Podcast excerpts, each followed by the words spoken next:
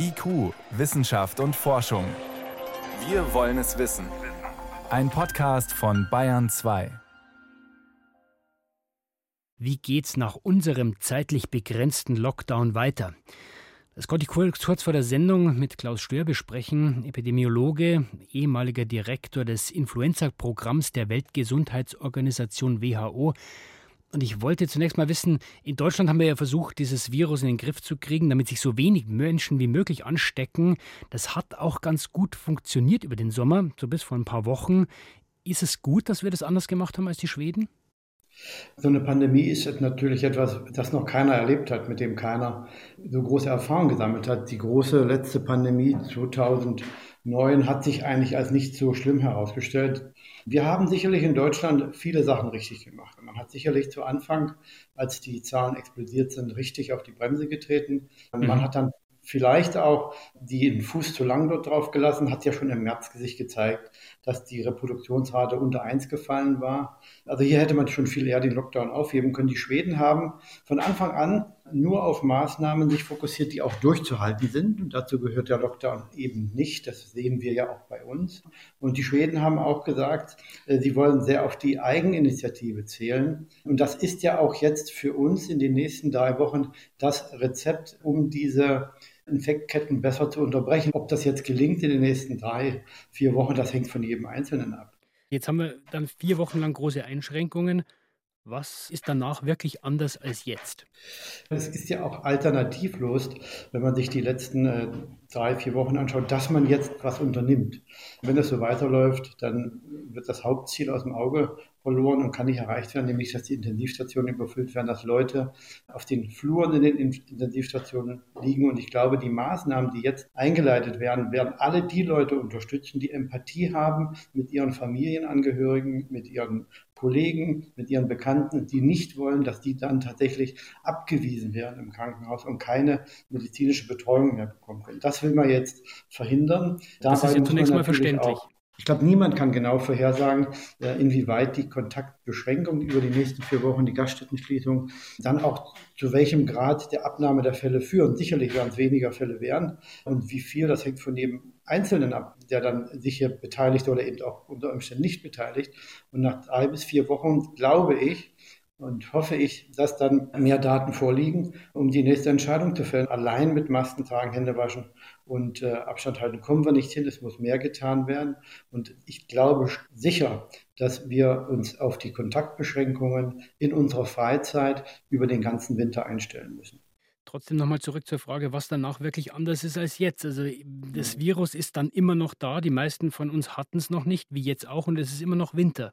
Genau, Winter ist da, Virus da und sehr empfängliche Population. Es wird also so weitergehen. Man darf das nicht vergessen.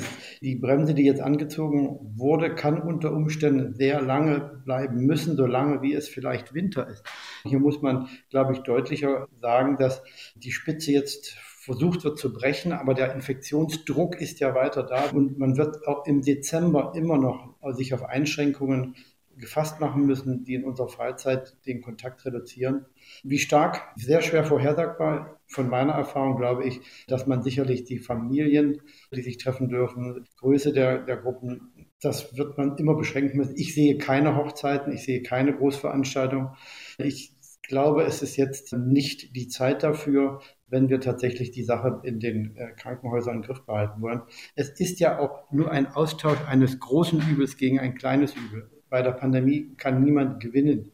Also keine Familienfeiern, wie Sie sagen, äh, weitere Kontaktbeschränkungen. Auf welche anderen konkreten Maßnahmen müssen wir uns nach diesem Mini-Lockdown jetzt zusätzlich einstellen? Ja, ich sehe da nicht viel. Ich glaube, wir haben mit dem Lockdown die Munition verschossen. Bei solch einer Pandemie, die ja Naturereignis ist, dass man nicht stoppen kann, ist ja das Schlimme, dass es kein spezielles Gegenmittel gibt. Wir sind also bei denselben Maßnahmen, die vor 200 Jahren oder 150 Jahren bei der Cholera-Bekämpfung äh, zur Verfügung standen oder bei der Na gut, wir warten immer noch auf eine Impfung. Genau, da werden wir auch noch ein Weilchen drauf warten. Leider an der Impfung weiter zu forschen ist ganz wichtig. Ich glaube aber, die, die Wirkung der Impfung zur Beendigung der Pandemie wird überschätzt. Weltweit sowieso 7,7 Milliarden Menschen sind da.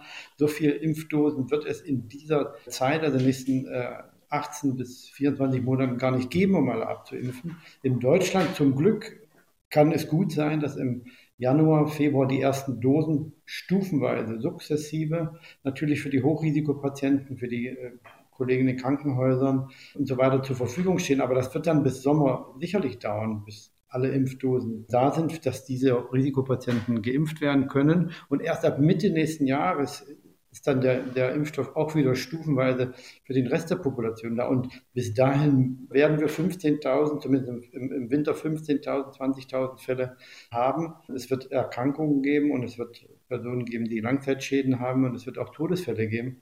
Darauf müssen wir uns einstellen und ein gutes Gesundheitswesen kann uns helfen, hier die nicht die abwendbaren Erkrankungen und Todesfälle zu minimieren. Das sagen ja auch einige andere Virologen. Wir müssen uns nach diesem Mini-Lockdown mehr auf die Risikogruppen fokussieren und auf die achten. Was heißt das denn in konkreten Maßnahmen? Also ich muss ganz ehrlich sagen, wer jetzt noch sagt, wir müssen uns jetzt endlich darauf fokussieren, der hat den Zug schon vor zwei, drei Monaten verpasst. Das müsste von Anfang an der Fokus auf die äh, bei der Bekämpfung sein. Es sterben ja die älteren Personen und schwere Erkrankungen sind bei Kindern und Jugendlichen und gesunden Erwachsenen ja die absolute Ausnahme. Mhm. Da muss der Fokus bleiben und sich noch erhöhen. Im März, April ähm, haben wir schon gesagt, ist keiner mehr in die Altenheime und die Pflegeheime, der sich nicht vorher hat auf eine gewisse Art und Weise testen lassen, zumindest Temperaturmessung. Damals gab es ja noch keine Tests. Jetzt haben wir gute PCR-Tests, jetzt kommen die Antigen-Tests. Die Personen können auch Eigenverantwortung, die Besucher Eigenverantwortung übernehmen, indem sie sich vorher drei, vier Tage vielleicht in eine Quarantäne begeben. Ich habe eine knapp 90-jährige Tante und einen Onkel, ich habe die auch besucht und habe das auch, diese grundlegenden wichtigen Maßnahmen bei mir selbst vorgenommen, die jeder machen kann. Aber natürlich muss man auch hier helfen. Die äh, Gesundheitsämter sind natürlich jetzt völlig überfordert mit der Kontaktnachverfolgung. Das war ja auch ein bisschen ein Versagen mit Ansage, dass man glaubt, dass man, wenn man mehr als 50, 60, 70.000 Fälle hat pro 100.000, dass die Gesundheitsämter da noch hinterherkommen, aber die können die Ressourcen jetzt sicherlich verwenden, um in den Pflegeheimen zu helfen, Hygienekriterien aufzustellen, Hygienemaßnahmen umzusetzen. Auch jetzt, in, so weit in der Pandemie, gibt es immer noch Leute, die nicht wissen, wie man sich Hände wäscht, wie man die Maske aufsetzt. Wenn die Antigentests in den Pflegeheimen kommen, dann muss auch dort medizinisches Personal sein, das die Tests durchführt. Also die Pflegeheime, Altenheime, Krankenhäuser sind der absolute Schwerpunkt. Aber heißt das, Herr Stör, alle, die nicht zu so einer Risikogruppe gehören, müssen dann damit rechnen, dass dass wir sich früher oder später infizieren, weil die Impfung entweder noch nicht da ist oder eben nicht ausreichend da ist? In der Vergangenheit war es immer so, dass Viren erst dann aufgehört haben, sich weiter zu verbreiten, wenn letztendlich der letzte erreicht war. Die Viren unterscheiden ja nicht, da gibt es ja auch kein Mitleid oder keine eine Änderung in der Strategie. Die suchen Empfängliche in der Population. Und solange Empfängliche in der Population sind, die sich auch ständig vermischt, national, auf der Gemeinde, im Dorf, auch international, es kommen immer wieder neue Leute dazu mit einem anderen Immunstatus, Solange wird sich das Virus ausbreiten. Das ist eine schwer zu akzeptierende und sicherlich auch schwer zu kommunizierende Nachricht. So schlimm wie, wie das ist, es werden sich tatsächlich alle Menschen infizieren. Auf der anderen Seite ist es natürlich so, es gibt schon vier Coronaviren, die bei den Menschen zirkulieren, auch die ganze Zeit.